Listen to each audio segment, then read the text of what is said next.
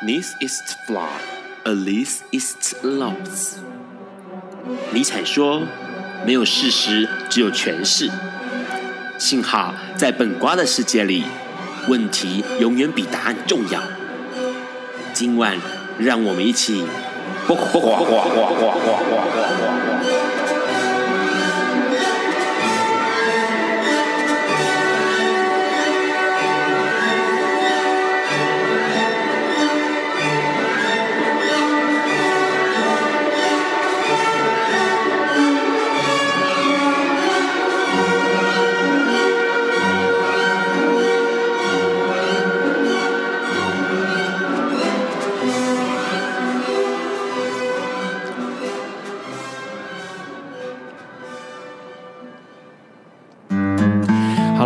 各位朋友，大家晚安。今天是二零一六年五月十二日的礼拜四，现在是晚上九点钟。你所收听到的是《播瓜笨瓜秀》Live 直播。啊，这个礼拜一样是新闻很多，而且上个礼拜相信有很多朋友都没有听到广播，听到笨瓜秀，因为上个礼拜的 Hi Channel 呢出现了一些问题。那这个礼拜，嘿嘿。那个 Ron 特别去买了五三包乖乖来祭祀我的仪器，让它可以顺利播出。好，这个礼拜呢，其实有一些令人开心的新闻，也有一些令人伤心难过的新闻。首先要讲的是，今天五月十二号，也就是今天呢，大陆第一个因为艾滋就业歧视，然后这个判决哎胜诉了。也就是说，在其实，在二零一零年的时候呢，有一位这个在算是苗族的，在贵州有一个男生哦，他他就是在一个。考进了一个教师的资格，可是问题是呢，在三年之后，他被验出来身体是 HIV 阳性，于是这个企业、这个校学校就把他资遣了。资遣了之后呢，其实他就开始这个为了这件事情呢，然后能够打官司啊，然后提出劳动仲裁啊、民事诉讼啊这些东西。而且在今年呢，其实就做出了个判决，就是他赢了，而且这个教育部黎平县的教育和科技局呢，应该要支付他这个。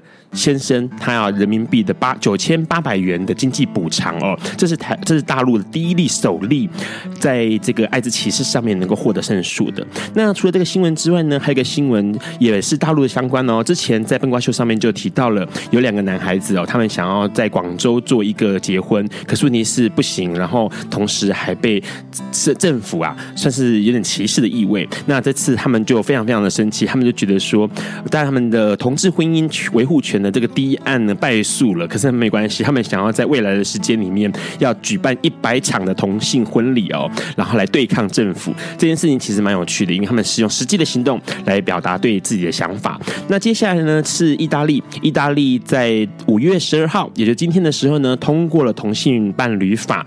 那意大利的通过呢，让全欧盟哦，全境的欧盟这边国各国家都等于是承认了同性婚姻。这件事情相当的重要哦，因为其实在意大利的当地时间十一日的时候通过了同志民事结合法案，那这会是成为西方主要国家同性伴伴侣合法化的最后一个国家，所以呢，欧盟全境的二十八国都是承认同性伴侣民事结合的权利。这件事情其实等于是在美国之后，整个欧洲也踏上了这一个很重要的一步。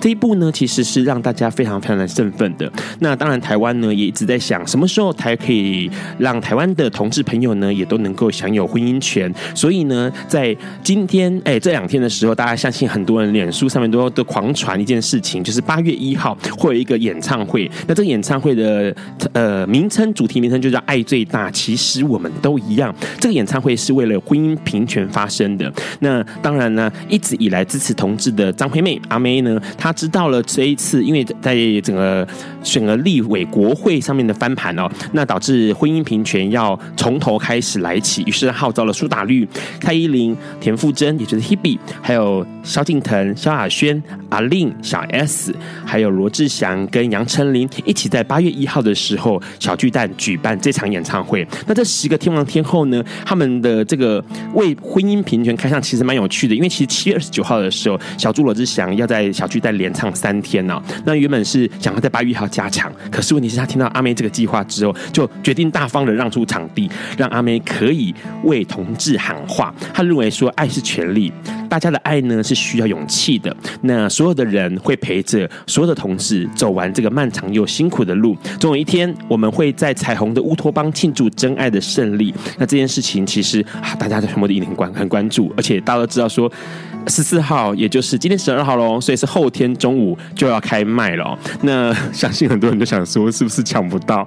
好啊，大家努力抢抢看。那这个东西其实他所有的钱哦，收收入的来源呢，扣掉成本和场租之后呢，会全部捐给伴侣盟，来作为推动婚姻平权的基金。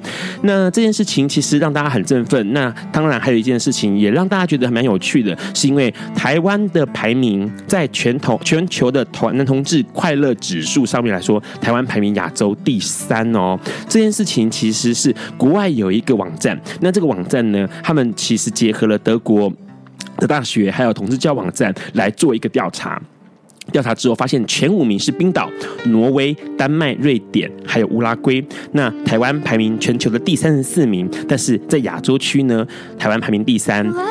这件事情其实让大家就很惊讶，因为在过去去年前年的时候呢，国际的媒体就报道说，台湾的台同志游行是一个亚洲区的同志平权的灯塔。那所以说，这个第三名其实实至名归。只是说，同志真的是快乐的吗？因为其实，在昨天的中午的时候，发生了一件事情，我相信很多朋友都留意到了这个新闻。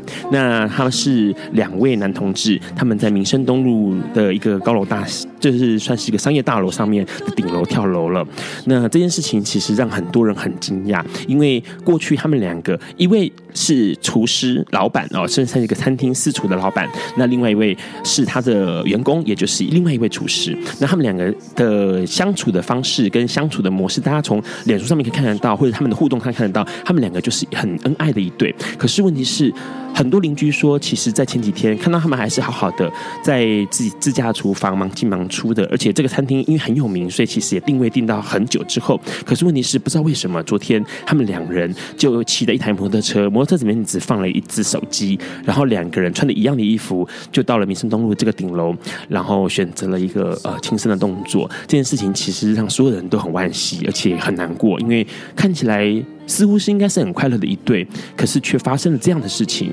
让很多人都不知道该怎么办才好。所以在今天的节目一开始，让我想点播一首席琳迪翁的这首歌，有人翻译成“爱已足够”，有人翻译成“是否爱已经爱就是足够的”。那想要送这首歌给名人跟某某。有一天，亚里斯多德在河边洗脚，他看了看身边的学生。将脚抽出水面，再踏入河中，说：“此水已非前水。”另一位古希腊哲学家赫拉克利特也说：“人不能两次踏入同一条河中，因为无论是这条河或这个人，都已经不同，就如同历史上的今天。”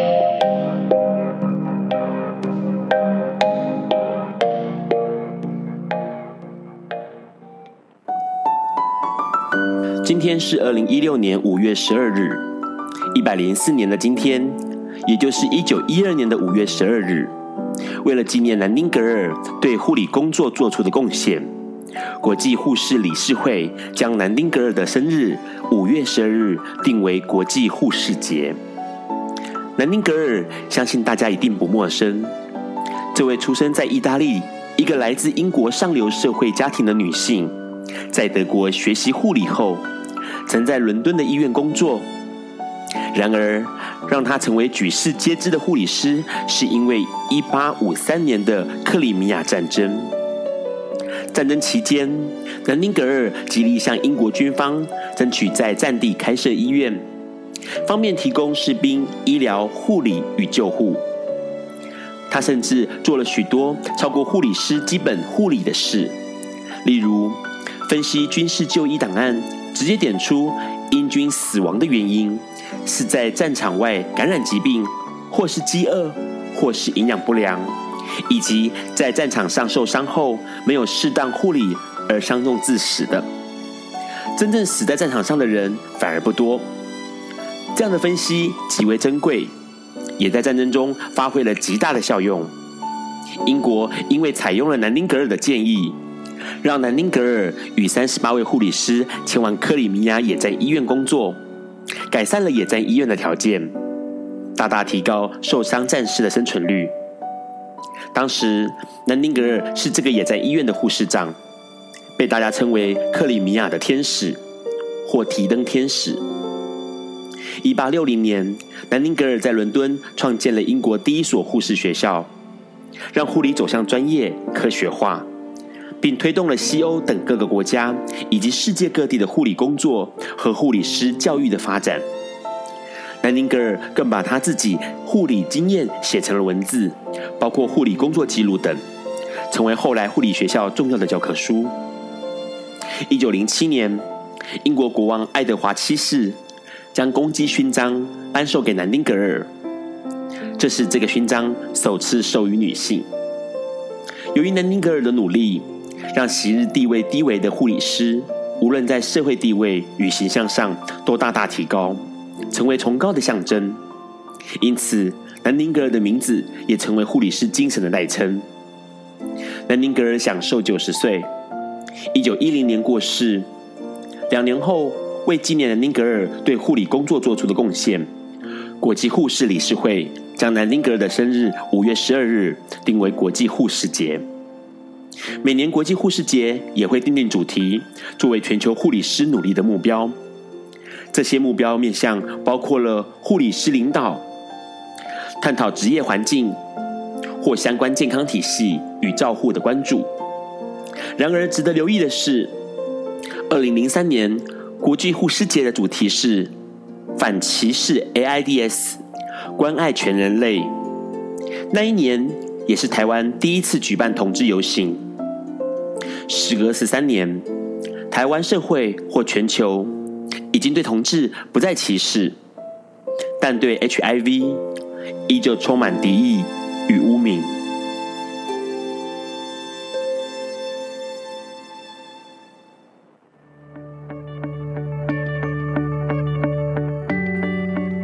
今天是昨天的明天，是明天的昨天。今天可以是去年的今天，前年的今天，甚至是历史上的今天。但今天不会重来。你今天过得如何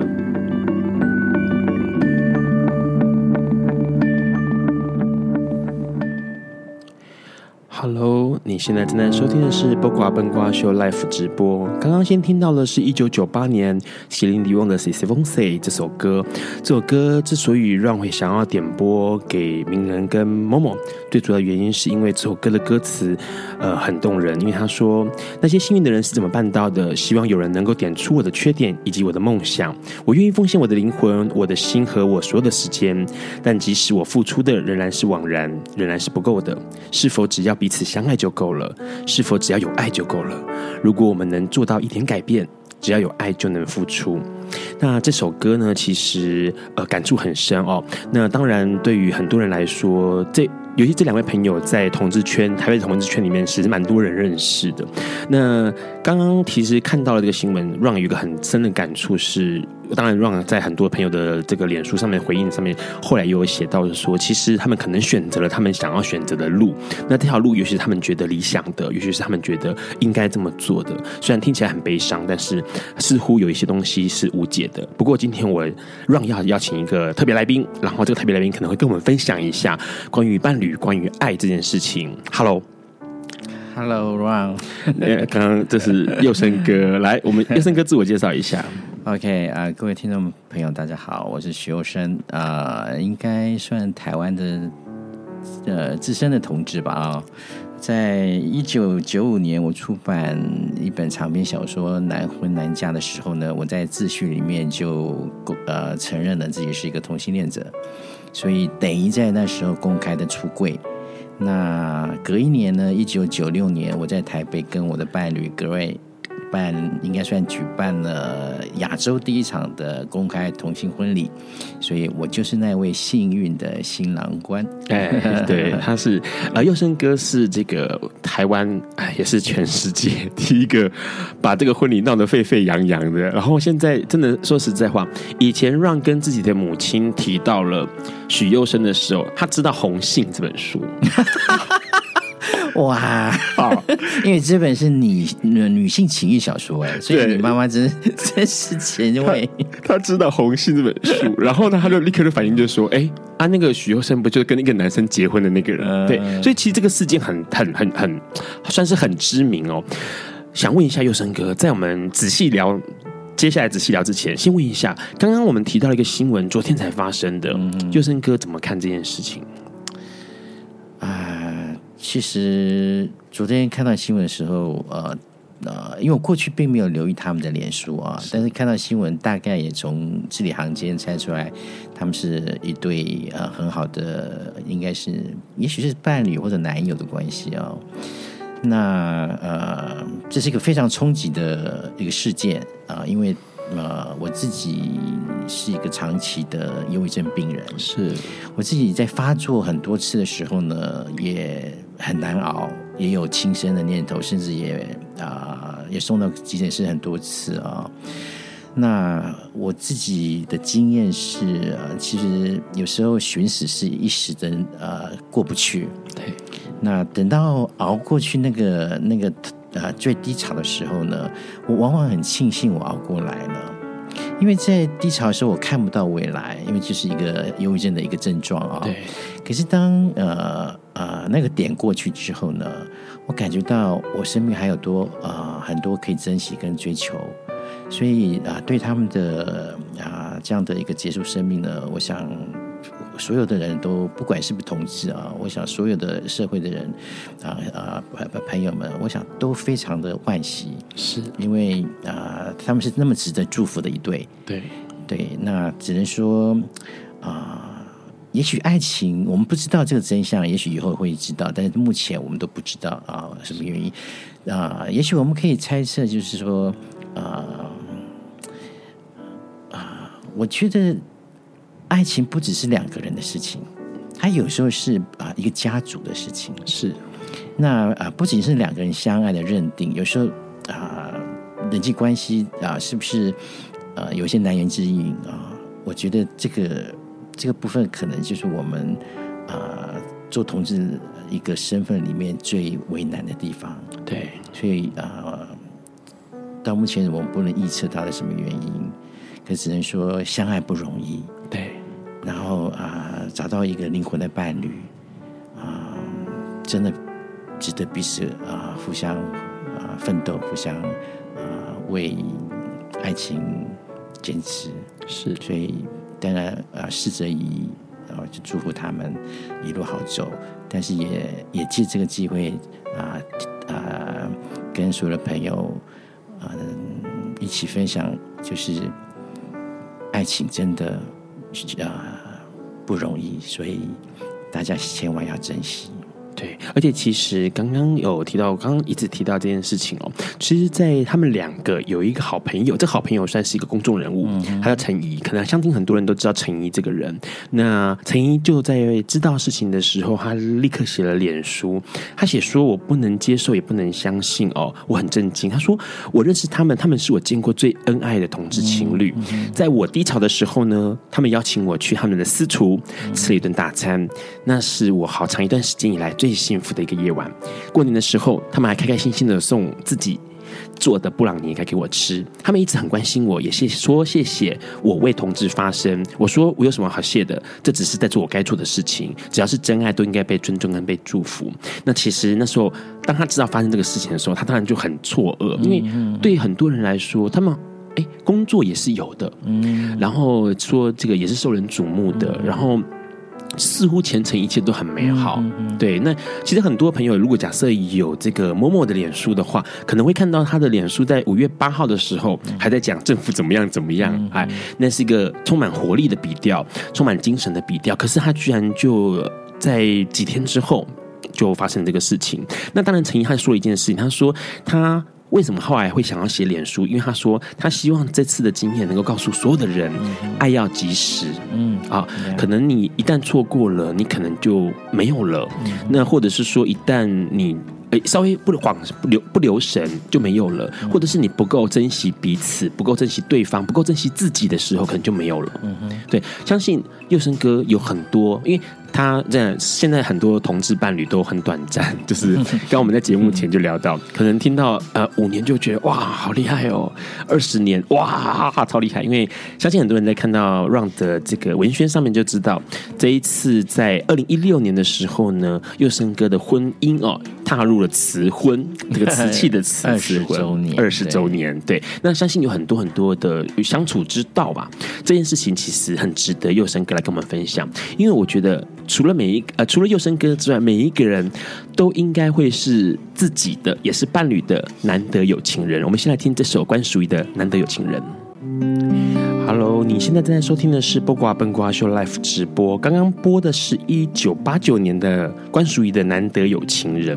当然，让每次都会请那个特别来宾自己点歌哦，可以点给大家听一听他喜欢什么歌。那正好这首歌是佑生哥点的啦。为什么佑生哥特别想要点这首歌？当然，呃，这首歌的歌词啊、呃，我觉得非常的浪漫啊，难得有情人，真的说，我想说中了很多人的呃心声啊。那刚好呢，呃，这位作词者呃谢明训也是我多年的好友。那回想起来呢，呃，我们大概在呃大学时代就认识了，大学时代对，而且祐升哥的大学时代，他是我的笔友。你看，现在都是网友居多，是连友。那个年代啊，那个那个年代真的是笔友啊，所以我们是从笔友开始先认识，然后呃，到后来出社会工作，呃，我我我主要是在新闻界发展，是，可是呃，有一一小段时间呢，我在滚石也也工作过，所以有跟他有重叠的共事关系，对，对，然后一一直以来都都呃啊不常见面，但是也都在呃。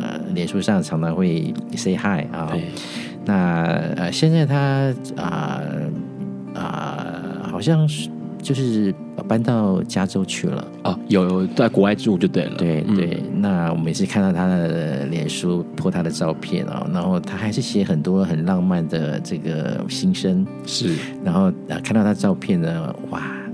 每次他的点赞的人数，粉丝非常的是铁粉的啊。那啊、呃，我我我很高兴看到他真的变成一个非常有魅力的熟男。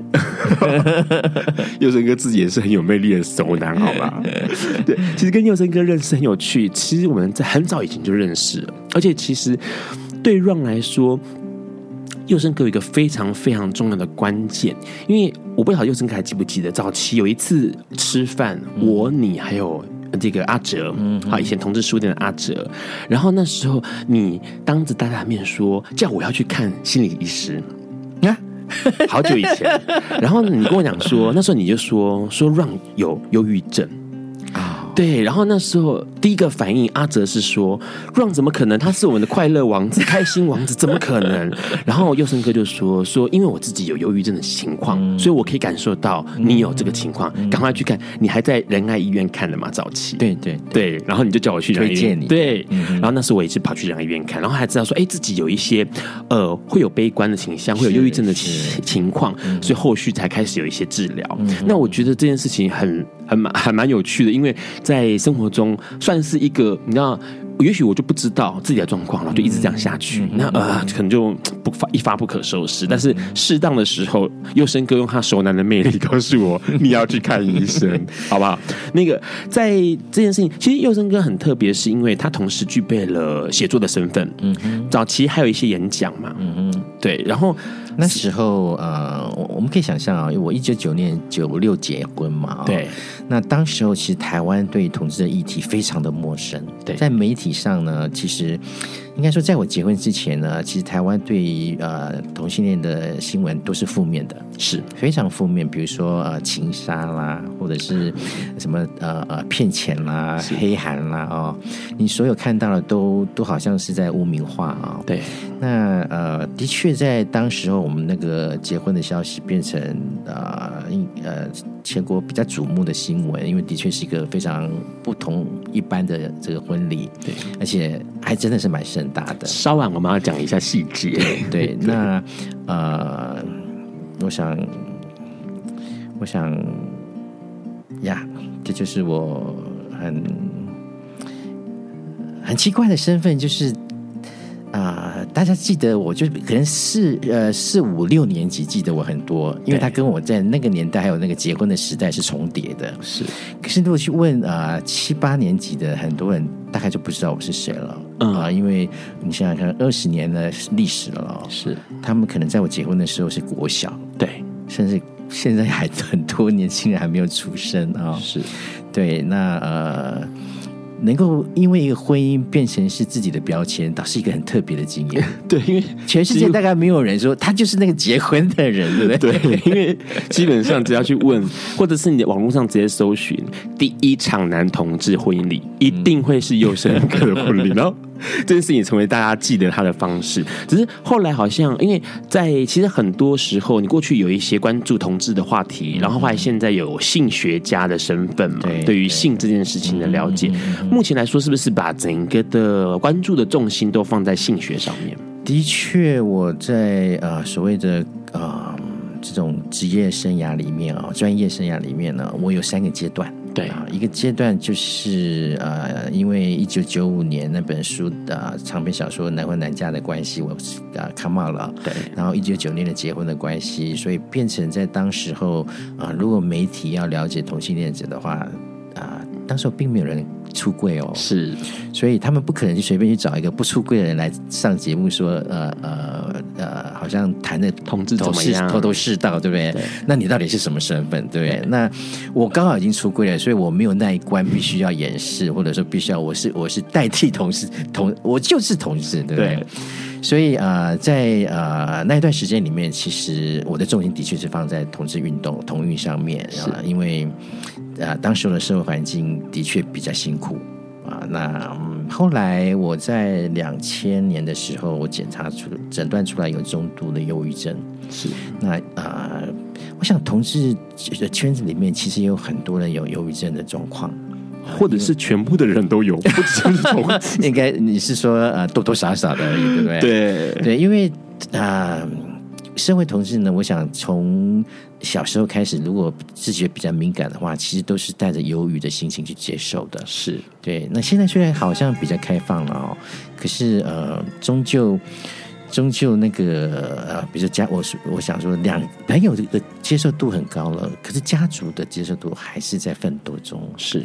对，所以我那个阶段就以啊所谓的忧郁症为我的关心的重点，是也是呃在还没有人开始谈忧郁症的时候，我又开始变成另外一个族群的，对，接受很多媒体的访问，然后整个台湾社会就开始关心忧郁症。是，那我在两千零三零四的时候，我拿到我在旧金山拿到性学博士的呃这个呃学位啊，是，所以因此开始啊、呃、比较改。呃，应该说调整关心的重心在性学上面，因为不管你是同自己同性恋的议题，还是忧郁症的议题，还是所谓的情欲或者性的议题呢，这是啊、呃，我应该说人类里面目前很严很大的三大禁忌。是，所以我想我一辈子都在面对禁忌。对对。然后呃，我想呃，作为一个呃性学的专业研究者呢，呃，我觉得台湾的性呃这个观念还是啊、呃、有待。呃，更进一步的耕耘跟开拓是，所以那个幼生哥是三个重要的禁忌话题的始祖啊，这个尤其是在同婚上面。所以我朋友说我是那个呃《倩女幽魂》里面那个姥姥姥姥，飞山姥姥，对该不该碰的他都碰了，是这样讲的。那个比较有趣的是，让幼生哥可以成为这个同婚哦或谈同志的代表，其实最重要的幕后工程。对，啊就是你的另外一半嘛，葛瑞。对，当初怎么认识他的？啊，真的是千里姻缘一线牵，又是网友嘛？又是那那那，呃，真的是人生的缘分好奇妙啊！嗯，我在我其实一九九六年跟他结婚，可是我在一九九三就认识他了。是，那为什么会认识呢？呃，其实真的说起来，呃，非常的微妙。就是我在一九九三年的时候呢，呃，在台湾的报社有一段暧昧的。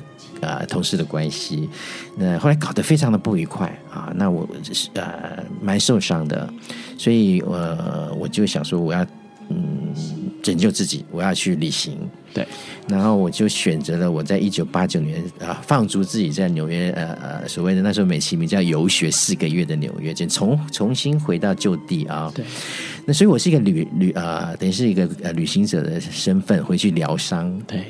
结果，嗯，在呃，当纽约的这个所谓的东方酒吧里面，呃，我还有时差，我呃坐在那边，我朋友带我去的时候，他说：“你既然不到处走动，那你就留在这边看我们所有人的包包。”所以我就在那位置里面，有点像是呃呃顾包包的人，顾包包，而且有点累疲倦，我也在养神啊，所以完全没有注意到旁边的人。那呃，直到。直到我我好好不容易有一个有良心的朋友终于回来说，轮到你可以下去动一动了啊！我我说那好，那我到舞池去跳一下，动一下身子比较舒服。结果我回到座位的时候，我那个朋友呢，他说：“我跟你讲，刚刚呃，你旁边那个人跟我聊一下，因为我看他从你下舞池的时候一直都在注意你，所以我跟他聊一下，我觉得他人很好，你啊、呃、可以跟他聊聊天。”所以就是这样子姻缘呢，嗯，跟他聊起来还还马上就觉得很，你会感觉到对方的诚意，他不是好像在酒吧里面吊人，是，你会感觉到，因为我想我们当时候我三十三岁，他三十，他大我一岁半啊，是，我们在各方面呢，其实也都走过一段路了，所以啊、呃，马上就在隔天我们约见面，那我觉得关键点我们会变成一。啊、呃，在感情上会有一个这样的一个发展呢，就是我他带我到中央公园，然后我跟他在谈说为什么会支持旅行，是因为我受伤。是，那我记得我们是在那个凉亭里面，所有的中呃呃好莱坞的电影每次演到中央公园，都会有一个那个凉亭，有没有？对，我们就是真的是在那凉亭里面谈这个事情。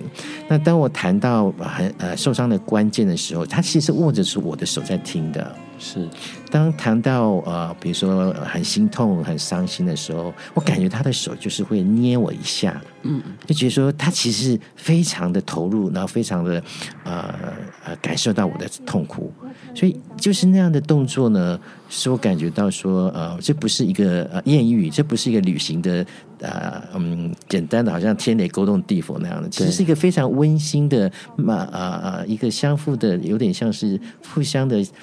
呃，彼此的一个一个融合啊，所以嗯，你想想看，我是在一个呃台湾，因为要要走避一个伤心的往事啊，然后到纽约去。那他当时他也不住在纽约，他在水牛城工作，他也是去水呃纽约旅行，所以我们是两个旅行的人，在纽约的一个酒吧里面认识。对，然后就凭那几天，因为我去旅行两周，我们就要决定我们要不要在一起。嗯，因为。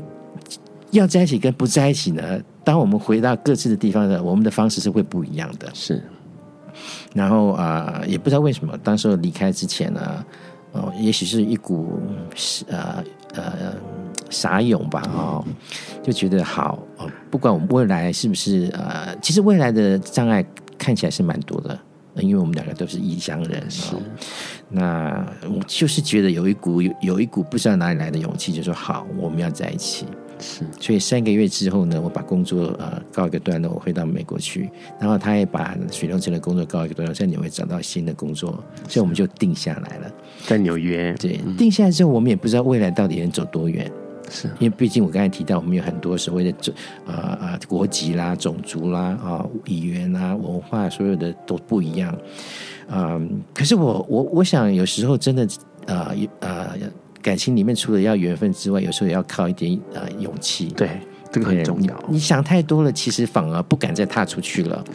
对，就是你基本上两个人投合对了之后呢，其实就要鼓励自己走下去。是对。那如果没有那时候这样的一个勇气的话，我相信我就错过生命中啊最好的伴侣了。是，嗯，而且很重要一点哦，其实刚刚 Ron 有察觉到一个事情，刚刚我们提到，呃，佑生给我提到说这个合适。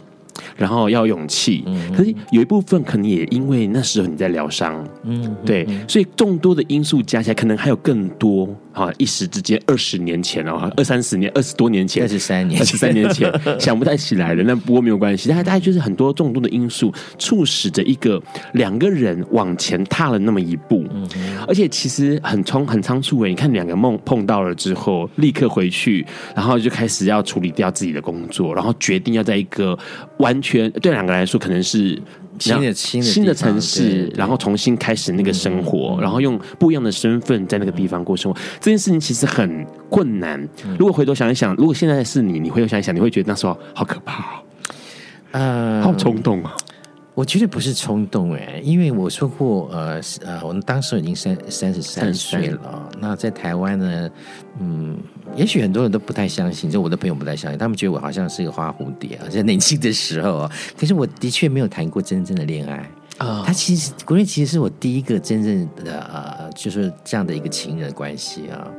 那呃，一方面当然也因为，如果我是二十几岁遇到他，可能我们的人生也不太一样。对对，因为二十几岁你觉得感情好像就是很多花样你要去追求，然后你不想定下来，你觉得好像就定下来之后，那以后往后的那些新人你都没有办法认识。就是不甘心，因为我听到年轻人跟我谈过这个问题啊，他觉得太早定下来，然后我都没有认识其他的人，是对。那我跟他，我我我们大概都已经是历经一段经验了，是。然后到那个年纪，刚好那个时间点了，我们两个都想要定下来。嗯，就是那个那个心境是一致的。是，如果说一个想定，一个不想定的，那其实终究也走不下去。是对，所以很多啊、呃、事情刚好水到渠成。是，当然后来的经营也是很重要了啊。只是说我们的缘分其实是一个很好的开始。是，所以佑生哥三十三岁认识了格瑞，然后三十五岁就举办了。这个同志婚礼，那这个同志婚礼呢？刚刚在前一段节目里面就说，这个同志婚礼其实超级盛大哦。就像 Ron 在文学里面写到的，这件事情其实很惊人，因为在一九九六年的时候呢，全世界啊，我不需要强调一件事情，全世界都还没有任何一个国家对于同性婚姻这件事情是合法的。但是佑生哥就跑第一个了，他那时候在台北市的福华饭店，然后举行了一场这个算是亚洲也是台湾首场的同志婚礼。那现场呢，有非常多的 SNG 车跟电视台来报道婚礼这个事情，对，他们真的是现场 live 啊，对。对 然后呢，台湾呃国内的这个政治文化媒体演艺圈的人士都到场了。那时候的证婚人是台北市市长陈水扁，然后但是因为那时候他原本是说要来，但是问题是没有来，后来是改成新闻处处长罗文嘉出席嘛，哦，代宣。有一点像是啊呃宣达他市长的祝福，对，宣达市长的祝福这样子。来问一下，这件事情其实闹得沸沸扬扬，我觉得是轰轰烈烈的一个婚婚姻。当时怎么会想要结婚？那时候都还没有这个先例耶，台湾没有这个先例，亚洲也没这个先例耶。对，嗯，当时候其实是有点，我觉得我那个婚礼会办那么大，有一点点是擦枪走火了。因为我并不是一个想要出风头的人哦，是我不想要说借着一个很大的婚礼，然后来博版面这样子啊。因为呃，我们在一九九三年认识，在纽约认识，然后定下来之后呢，其实很，因为纽约毕竟是个大城市，所以我很多的新闻界跟艺文界的朋友们是一定都会来纽约，他一定都会来我们家，是等于我们家是一个纽约的一个观光点，你知道。所以啊、呃，我所有重要的朋友呢，其实都知道我跟鬼的关系。是，那呃，有那大概一九九五年，我回到台湾来参加一个朋友的婚礼啊。那当年是一男一女的婚礼啊。然后呃，他采取的是那种我们传统的这种一桌一桌的办桌那种，在餐厅里面啊。那当新郎跟新娘来一桌一桌敬酒的时候呢，我很感动，因为。我们都了解，其实每一桌都是，比如说放了一个小学同学啦，啊，大学同学啦，呃，哪一个公司的同事，哪一个公司的。那你有没有想，你有没有感受得到？其实那有点像是 OK，我现在跟我心爱的人结合了，是，然后我我们就一起走过我们不不同阶段的朋友啊，对人际关系。对，你好像也是在回顾你整个的这个呃呃呃成长阶段，是你跟你的。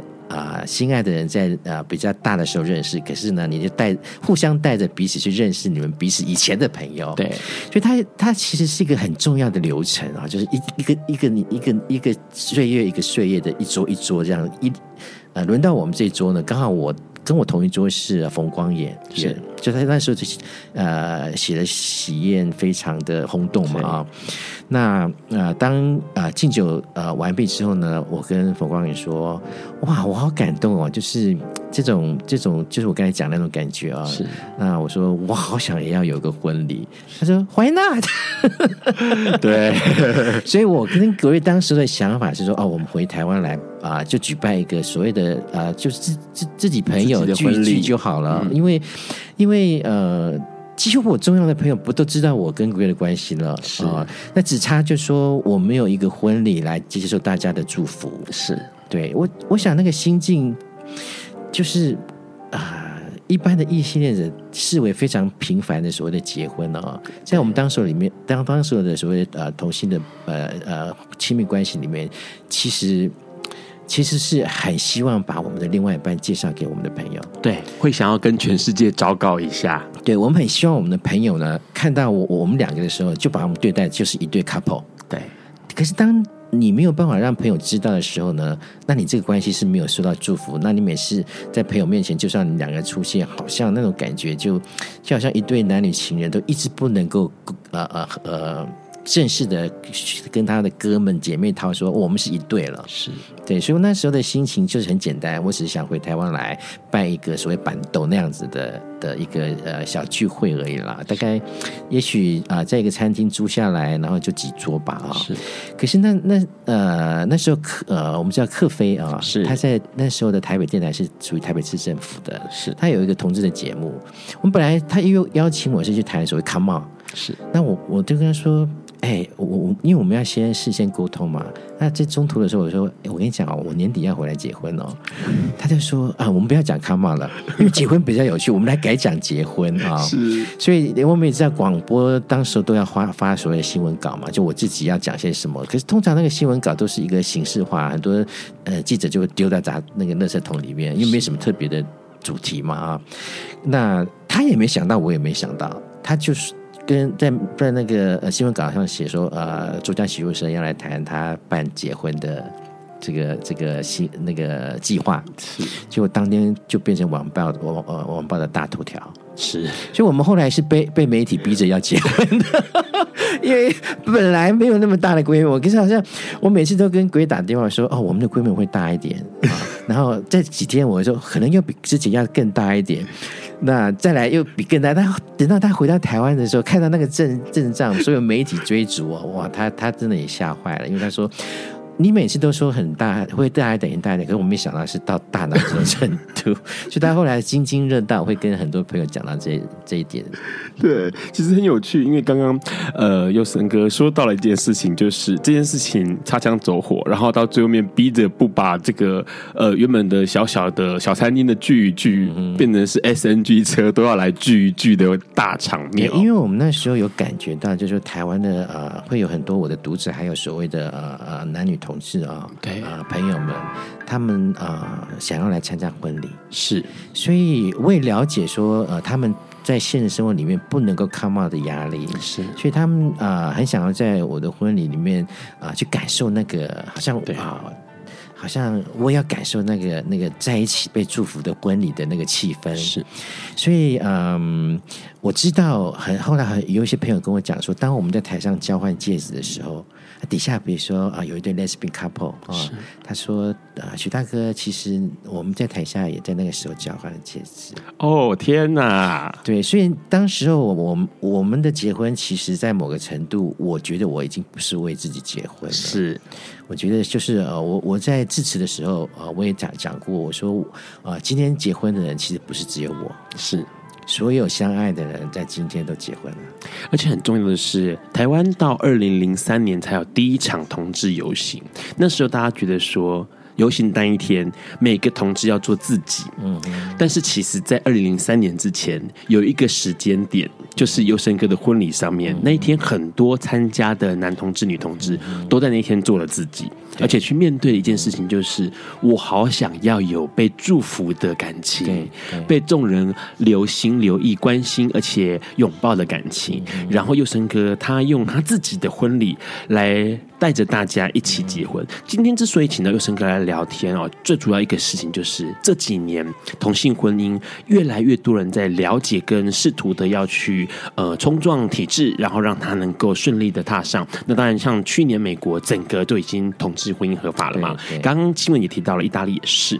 那接下来可能就是台湾了。台湾毕竟，哎，NCC 说台湾是亚洲同志平权运动的灯塔哦。嗯、那除了这个，我觉得那个很，我觉得是很运动层面的领导性的意义之外呢，不可否认的，徐优生哥跟格瑞的结婚，应该会是像赵永华唱的一样，是最浪漫的事。爱因斯坦说：“这世界不会被那些作恶多端的人毁灭，而是冷眼旁观、选择缄默的人。”苏格拉底说：“世界上最快乐的事，莫过于为理想而奋斗。”今晚，谁来跟我们说悄悄话？名人悄悄话。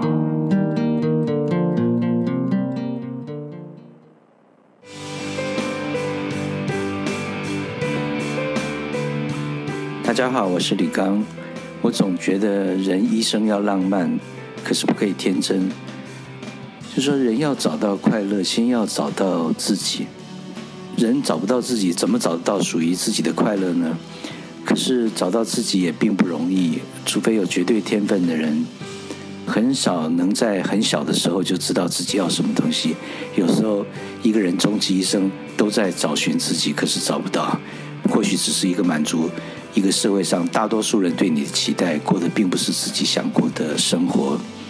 我觉得，人就算找不到自己，总要了解自己。到了成熟之后，你要知道自己的性向、自己的能量，跟自己在社会上的位置，总要定一些浪漫的理想吧，或者是目标去追求嘛。要不然这一生真的是黑白的。可是有了。浪漫的情怀跟梦想之后，要达成这个目标是不可以天真的。所以我说，人一生要浪漫，不可以天真。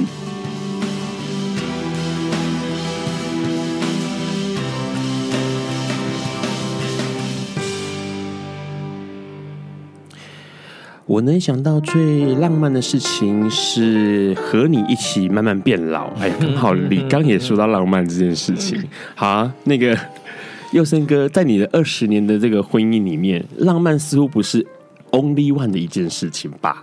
当然了，呃，一个嗯亲密关系的经营，其实啊、呃、不是靠真的就是一个情怀啊，但是它真的还有所谓的感性跟理性的那所有的这个努力吧哈。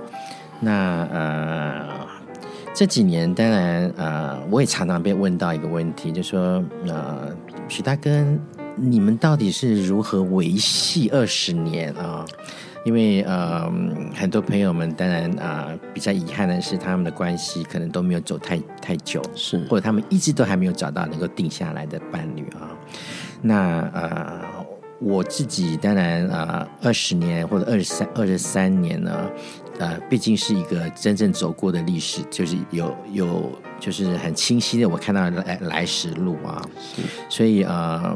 的确也是很多经验谈，是，嗯哼，最重要的是什么？你觉得像两个人相处之道，不管是在感情，就是哎还没有结婚这件事情，嗯、或者结婚之后，嗯、我想最重要的就是不要不要太呃拘泥于所谓的某一个定型的角色啊。Uh. 我们常常会把自己啊、呃，我就是这个样子，是，然后呃，常常在当两个人有一些因为。因为呃，亲密关系里面你难免都是会有和冲突的时候啊。是。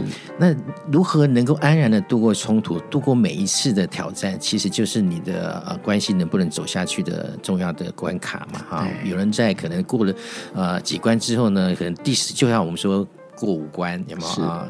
一关过了，两关过了，也许哎，你就对第五关就没过。所以每一关的那个那个呃挑战的重点就不一样。比如说啊啊热热恋的时候有热恋的时候你要克服的事情，是等到你定下来初期啊，也有他要面对的。等到你啊一年、两年、十年、二十年，每一个阶段都是不同的啊，应该说要努力的目标啊。那啊，所以我说不要。不要把两个人的这个角色完全就定型了，说我就是这样子啊啊！你要怎么样？嗯，然后而且我们两个啊，我觉得我们两个在一起最重要的，我如果要分享的话，有一点非常重要的关键是，就是我们就算吵架，就算有一些不和啊，我们绝对不说那就分手吧，是因为。我们都那么辛苦办了一场婚礼啊！哇，如果你轻易的就说分手，也就是说，在你的选项里面，真的不要把分手放进去。是，或者在吵架的时候，绝对不要说这句话。是，因为很多人也许啊、呃，在气气呃气头上啊，是都没有，就是在你在啊、呃、平静呃呃平静气的时候，你没有把自己那个底线设设好，是，就以至于你在生气的时候，什么话都讲出来。可是，如果假设他呃，比如说一对伴侣，他们并不是这个气头话，嗯，不是因为愤怒的关系，而是也许某一方清楚的理解了某些事情，比如说彼此不适合，或者是真的这个关系不应该再继续下去的话，佑胜哥会觉得他是不是就应该要适时的去了解自己的想法，对方的想法？对，因为呃呃，亲密关系要走得远，其实是不能勉强的。啦。对，就是双方面的，因为我也听到很多的故事，是有，我也觉得很惋惜，就是说一方有心，一方也没心了。对，那你我再怎么给建议，对方都没心的，你你你建议他，那有心的那一方，其实也也没有办法做任何事情了，而且久了真的会疲惫耶。对，那所以我，我我刚才就是啊、呃、提到，就是啊、呃、角色要多元化，是。就是说我跟 Greg 的关系呢，基本上呢，因为他比较成熟，他比较独立，因为他十七岁就从乌拉圭到我们刚才讲啊，乌拉圭就是全世界对第五个同志最快乐的地方。对，他是来自乌拉圭，而且乌拉圭也通过了那个同性婚姻。是，对，所以啊、呃，我我我都说我是乌拉圭的女婿啊。是，那呃。所以呃呃，最重要就是啊、呃，他比较成熟。那我因为从小到大一直都是呃老幺，是。那在朋友圈呢，朋友也都很照顾我，所以我们两个角色呢，啊、呃，还还算合得来。就是说他比较像哥哥，我比较像弟弟，就是一个比较偏照顾，一个比较偏被照顾啊。可是也不能都只是这个样的角色。就说你适时的时候呢，啊、呃，你一定要让他也有被。被呃关关怀跟照顾，然后呢，两我觉得弗洛伊德有说过呃一段蛮我觉得蛮发人深省的话，他说两个人每一个人其实都有所谓的阴阳的啊、呃、这个成分啊，所以两个人在谈恋爱的时候呢，其实是四个人在谈恋爱，是。就是你的比如说呃你是你的呃呃每一个人都有男女的成分嘛，只是成分多或少而已啊。那呃，所以他可能的四个人的恋爱就是男男女女男女女男，对。所以你要在这四种关系里面，你能够呃呃，就好像你能够呃巧妙的流动，巧样的对对，这样子这样的话呃，关系比较会流畅。是那个上上个礼哎上上个礼拜笨瓜秀的来宾是旭宽，嗯、一个跨性的朋友。嗯、OK，然后其实也聊到流动这件事情，我发现知道如何流动自己、嗯、OK 的人，似乎总是比较清楚他的位置。嗯、所以有可能像今天刚刚又生哥的，我今天想要哎。葛瑞突然出现了一些沮丧啊，或者是一些脆弱的时候，嗯、这时候那个原本是当弟弟的佑胜哥就要变成是哥哥了。对，那那个互动关系可以让彼此之间更清楚，其实我是需要你的，嗯、你也需要我的。那。我觉得有时候感情啊，让有时候会觉得说，那个感情不只是想要而已，而是真的是需要。你会真的发现自己很需要对方，然后自己很渴望能够被对方的互动，然后有感触到一些东西。当然，对方也有这样的感触的时候，两个人才可能走得下去。而且，那可能就是人家说的有，如果是有心的话哦，这段关系就可以。遇到很多困难，都可以慢慢的去解决它。嗯、对，其实刚刚让我们刚刚，因为今天其实很多东西想聊，但是时间实在是太短，嗯、有东西没聊到。然后刚刚甚至还错过了，佑生哥也点了一首歌叫《月亮代表你的心》，对，邓丽君版本的。那不过刚刚让在。听放音乐的过程当中，其实注意到一个很有趣的事情，因为这几首歌都是佑生哥喜欢的歌曲。然后刚刚每一次就看到佑生哥在听歌的时候的表情，非常非常的陶醉。包括刚刚赵永华的那个一九九四年《我的爱我的梦我的家》专辑里面收录的《最浪漫的事》哦，他的表情，呃，我觉得那个表情很深沉，很有意涵哦。包括很多他可能想到了很多过去的事情，包括很多有酒的呃。关系和有的感情，然后在里面，在歌曲里面找到一些抒发。那待待会我们会听到佑生哥这次帮我们点的另外一首歌是梅艳芳的《亲密爱人》。这首歌是一九九一年的时候他的第三张专辑哦。那梅艳芳已经离开人世很多好长一段时间了，不过这首歌还是许多人啊、呃、心中很怀念的一首歌曲。那今天要非常谢谢佑生哥。那下一周的来宾呢？也跟佑生哥一样是超级大咖。下一周的来宾是我们的好朋友，同志圈的好朋友丁宁。丁宁要来笨瓜秀跟大家聊一聊同志运动，还有他关心一直以来关心的同性婚姻的这件事情。那今天我们先谢谢佑生哥，下次还要再来玩。OK，回台湾的时候一定要。谢谢 还有好多东西没讲，看 我看一下哦，还有包括哎，为什么想结婚啊？结婚的时候遇到困难呢、啊？这些题目都没有讲到，所以下个礼拜哎，下次我们再请优生哥来，没问题。谢谢大家，谢谢优生哥，大家晚安喽，拜拜。